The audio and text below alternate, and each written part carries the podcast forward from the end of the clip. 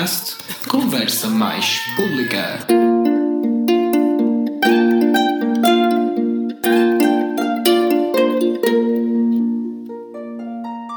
Bem-vindos ao Conversa Mais Pública, o podcast da saúde mais pública.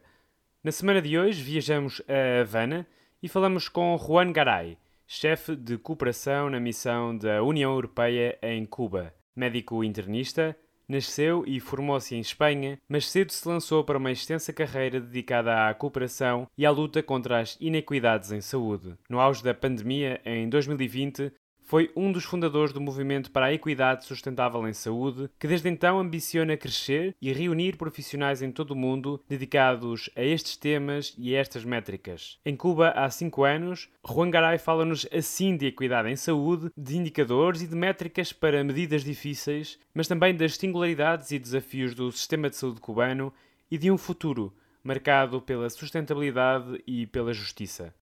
A conversa decorreu em espanhol.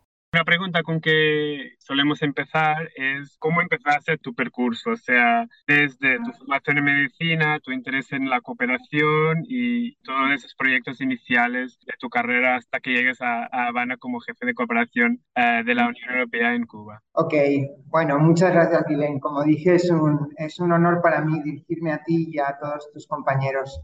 Yo Empecé mi carrera en cooperación un día que iba, estaba haciendo mi servicio militar en, Canarias, que era obligatorio en España, yo era pacifista, pero eh, estaba en el, en el autobús y, me di cuenta que en ese autobús eh, posiblemente habría otro médico, porque la proporción de médicos en España ya pasaba de uno por cada 100 habitantes y la competencia para tener un puesto en el sistema de salud era de 30.000 solicitantes y 1.500 plazas. Yo afortunadamente obtuve la plaza para especializarme como médico internista, pero a la vez me sentí eh, éticamente obligado, éticamente em, comprometido a buscar aquellos lugares donde hacía más falta médicos y menos competencia para poder ejercer mi vocación. Así encontré eh, después de muchas vueltas en los años 80, un lugar en Sierra Leona, lugar rural en Sierra Leona, donde yo era todo el país el número de colegiado 160 en relación, y casi todos los médicos estaban en la ciudad, en relación a mi número de colegiado en Madrid, que era el 27.830 en la ciudad. Yo, eso me hizo reflexionar mucho, así empecé en los años 80 mi cooperación. Luego, eh, en el terreno de la salud, eso me dio, eh, mi primera experiencia fue muy importante para entender un poquito otro contexto de necesidades, para entender la salud global hay que vivirla, hay que vivirla en los diferentes lugares y condiciones que tiene el mundo. Y estuve cooperando en los años 80 y 90 en lugares remotos, en Ghana, en Zimbabue, en Sierra Leona, donde era mayor necesidad de médicos. Esta era mi, digamos, mi, mi objetivo, estar donde yo era más necesario donde no era necesario que compitiese con otros compañeros, sino que compartiese con las comunidades. En los años 90 eso me llevó a otro, otra dimensión porque estalló el, SIDA en África y me hizo ver también otra dimensión de la salud global, que es la conexión con las relaciones internacionales y con la economía global.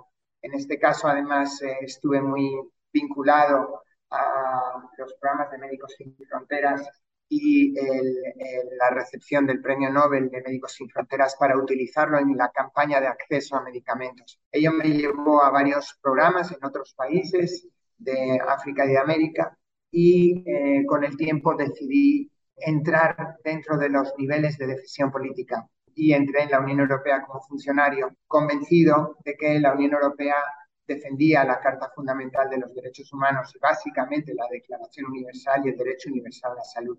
Llevo 20 años en la Unión Europea, 22 años, seguramente dentro de poco ya acabe mi carrera y en este tiempo he estado eh, trabajando en Bruselas en salud pública, en acceso precisamente universal a la salud, luchando por, por diferentes políticas europeas. En concreto, coordiné la política europea de salud global que habla del acceso universal en equidad.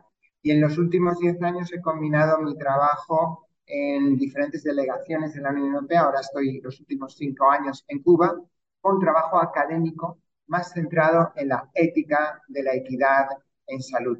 Así se puede decir que he tenido la fortuna de trabajar de forma clínica en Europa, en América, en África, de forma de salud pública en África, también en Europa y en América, y en las políticas de salud en este momento, que eh, si se profundiza lo necesario, se ve el nexo fundamental entre la salud y la justicia económica, social y ambiental, que es ahora a lo que me dedico dentro de la cooperación y dentro de poco, eh, de una manera más libre, en mi actividad académica y activista. Gracias. Eh, justo te iba a preguntar que en Cuba, aunque no sea un país de alta renta, eh, es bastante conocido por sus grandes resultados en salud y por su, incluso su, su, diplomacia en salud, donde envía bastantes médicos a todas las partes del mundo, incluso a Portugal. O sea que no es un país típico de la cooperación. Eh, te voy a preguntar un poco qué tipo de actividades lleva la Unión Europea a nivel de la cooperación en salud en Cuba y, y también qué diferencias se sienten en relación a otros países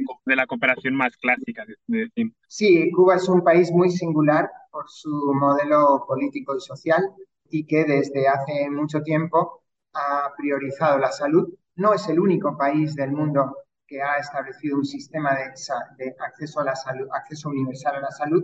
De una manera más gradual lo hizo también Costa Rica en las Américas, lo hicieron algunos países después de, incluso antes de la Revolución Cubana, en la posguerra en Europa y lo hicieron países en Asia como Sri Lanka y otros. Pero sí eh, ese acceso universal a la salud que mm, trasciende los formatos de seguridad social o de contribución de trabajadores y, y empresarios, como nuestro modelo von Bismarck en muchos países de Europa, o como incluso el modelo del Sistema Nacional de Salud, que no incluye eh, siempre a ciertas poblaciones, por ejemplo, el español, tiene ciertas restricciones a, inmigrantes y a otras poblaciones, eh, pues es un, es un sistema modélico el cubano que le ha llevado a tener eh, una esperanza de vida muy alta. En mis estudios de equidad he estado intentando identificar lo que, aquello que es el único objetivo compartido en salud pública por todos los países del mundo, en salud global, que es la mejor salud posible para todos. Esto es lo que dice el artículo 1 de la Constitución de la Organización Mundial de la Salud. Yo hace ya 11 años que empecé como profesor en Berkeley a analizar cuál era la mejor salud posible. Y no es la de los países de más ingresos ni, los países más industrializados, que son sistemas de un acaparamiento económico y de un agotamiento ambiental insostenible para el planeta y para la humanidad. Buscaba otros modelos y en ellos al principio estaba Cuba, entre otros países, como eh, países que han tenido una salud por eh, en cuanto a esperanza de vida por encima de la media, pero con una renta per cápita o una utilización de recursos financieros y económicos por debajo de la media, lo cual le hace modelo replicable y una utilización, un, respeto a los límites planetarios de forma sostenible. Esto le, le, ocurría a Cuba y a otros 13 países en el 2010, en el análisis de datos desde el 1960 al 2010, pero en los últimos 10 años esto ha ido cambiando. Cuba eh, ya no es un modelo ecológicamente sostenible. Lamentablemente su huella de carbono está por encima del nivel sostenible por la ineficiencia del uso de sus recursos energéticos, que además en gran medida son importados de Venezuela y otros países en combustibles fósiles y sin la inversión necesaria para hacer la transición a energías limpias. Tampoco Costa Rica lo es porque en huella ecológica, biocapacidad, en otros indicadores no es enteramente ecológicamente sostenible. Los países han ido disminuyendo, pero no cabe duda que Cuba es un interesante referente. Yo soy también profesor en la ELAM, que es la única universidad del mundo que acoge a estudiantes de más de 90 países que no tengan posibilidades de acceso a la educación en su país. Soy el único profesor no cubano de la ELAM y, eh, y es un buen ejemplo de la solidaridad cubana, así como sus internacionalistas en tantos países. Más de medio millón de cubanos han participado en misiones internacionales. En este momento hay unos 30.000 y prácticamente el 80% de los médicos cubanos ha estado en alguna misión internacional de cooperación con sueldos muy humildes y trabajando en las zonas más remotas. Si bien hay, incluso por Naciones Unidas, por supuesto, USAID y otras eh, agencias, crítica a la cooperación cubana, que por supuesto tiene imperfecciones, pero es un gran referente de solidaridad quizás en salud global el más importante en el mundo, de un país pequeño, sitiado por el embargo y con enormes dificultades económicas. Dicho esto, la salud en Cuba en los últimos años se ha deteriorado mucho. El último anuario demográfico demuestra en 2021 un exceso de mortalidad del 50%, casi 55.000 muertes en exceso de la línea basal o de la tendencia en línea temporal, en serie temporal de los últimos 10 años. Solo 8.000 han sido diagnosticadas de COVID y posiblemente tenían, eran con COVID más que por COVID, lo cual indica que hay una, o bien un infradiagnóstico o bien una situación basal de salud muy preocupante. Eso está en relación a una situación económica dramática del país. En este momento no hay acceso a muchos medicamentos esenciales. En este momento mismo estoy hablando con muchas agencias por la emergencia del, incendio de Matanzas y por lo que supone en, muchas dimensiones. Pero, por ejemplo, la asistencia a los 200 heridos eh, sí es importante y estamos movilizando cooperación, pero es una gota en el agua en relación a posiblemente más de dos millones de cubanos sin acceso a medicamentos que en este momento necesitan, medicamentos esenciales. Hay razones externas como el embargo y hay otras razones internas como un modelo económico que en este momento ya quizás no da para más. Nuestra cooperación intenta en este momento, y así la he propuesto yo y ha sido aprobada por Bruselas, estamos en la formulación de proyectos, pero la gran estrategia de cooperación apunta a tres grandes áreas. Una, a la soberanía sostenible local. Esta es, una, esta es la única esperanza para la humanidad, volver a la, a la vida rural en armonía natural y en utilización local de las necesidades básicas, agua, alimento, vivienda y energía. Ese va a ser una parte importante en una serie de municipios pilotos en Cuba. Tenemos mucho énfasis, por ejemplo, en la isla de la juventud, que se puede convertir en una suerte de, utopía de Thomas Mann 500 años después, e, e intentar identificar formas de vida realmente armónicas y con una también justicia social que en este momento casi no existe en el mundo. Segundo, vamos a trabajar en una economía que vaya integrando nuevos actores económicos privados, iniciativas ciudadanas, pequeñas empresas, proyectos de desarrollo local, pero también bajo un sistema que en este momento no existe de gobierno electrónico y de gobierno abierto que pueda eh, redistribuir la riqueza según reza la Constitución cubana hacia la equidad. Y tercero, parte de este enfoque económico y con una singularidad específica es la dimensión global de Cuba en especial en su valor añadido de producción biotecnológica.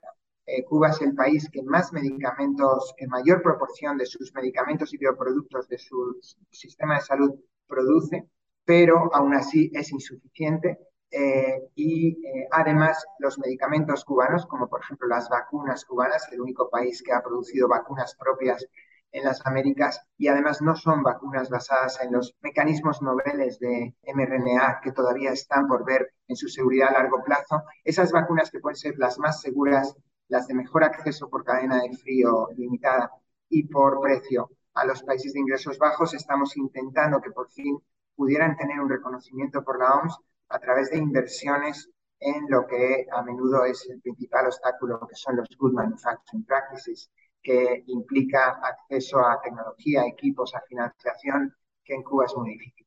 Ese es el área que estamos intentando cooperar y, y como digo, sí, es muy interesante la referencia de Cuba.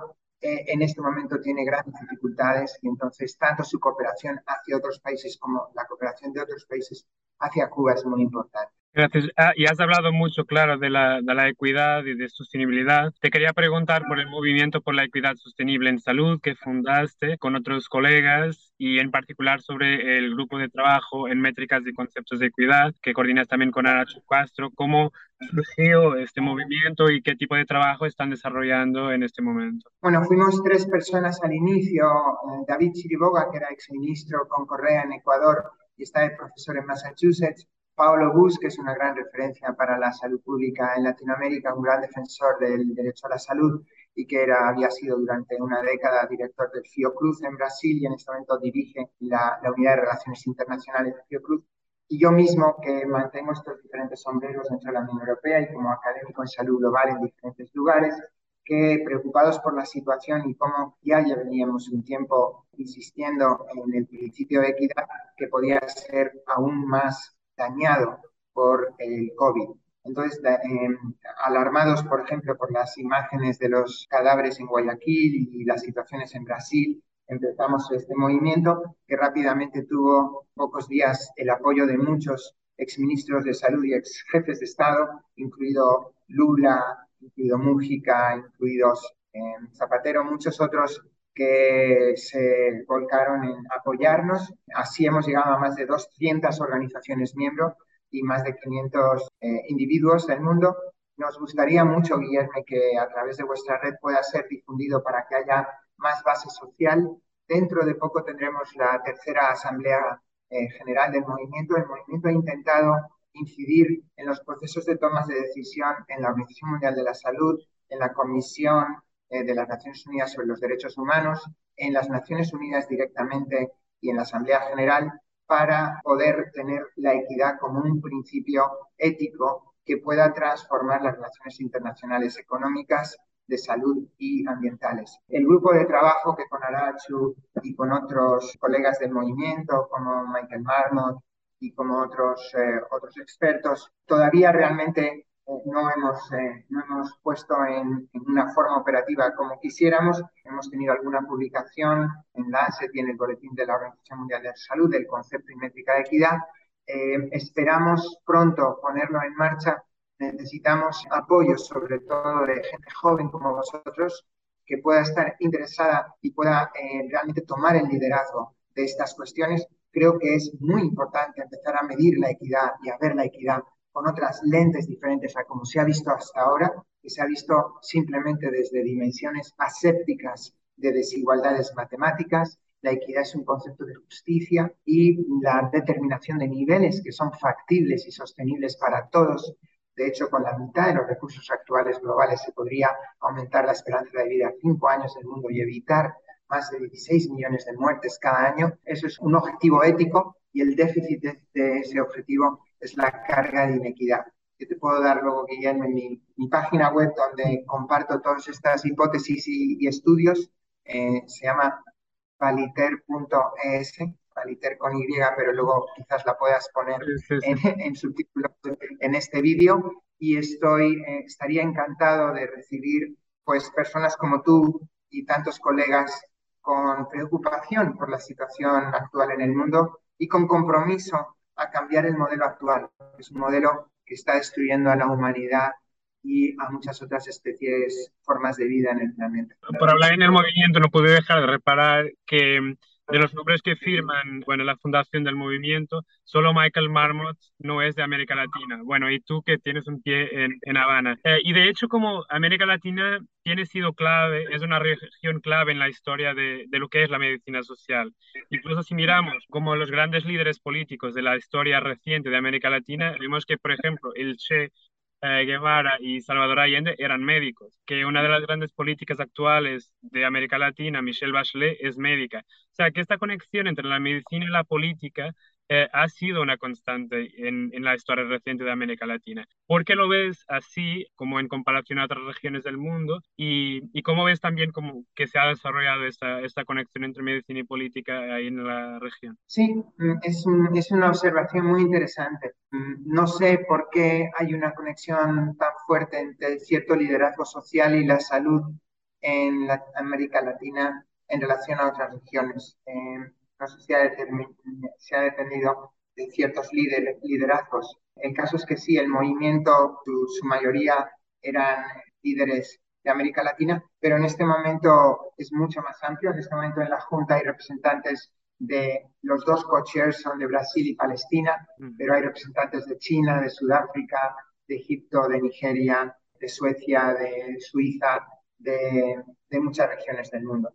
Eh, esa conexión. Eh, lo que es muy interesante, no sé, habría que analizar los procesos. Vamos a tener un diálogo y una presentación del movimiento en la próxima Convención Cuba Salud a últimos de octubre en Cuba y vamos a tener también, voy a presentar ciertas dimensiones del movimiento y, y desafíos en la conferencia de Abrasco en Brasil, que será en Salvador de Bahía en noviembre. Abrasco la red de, además de activistas de la salud comunitaria y salud social eh, más, más grande del mundo, ¿no?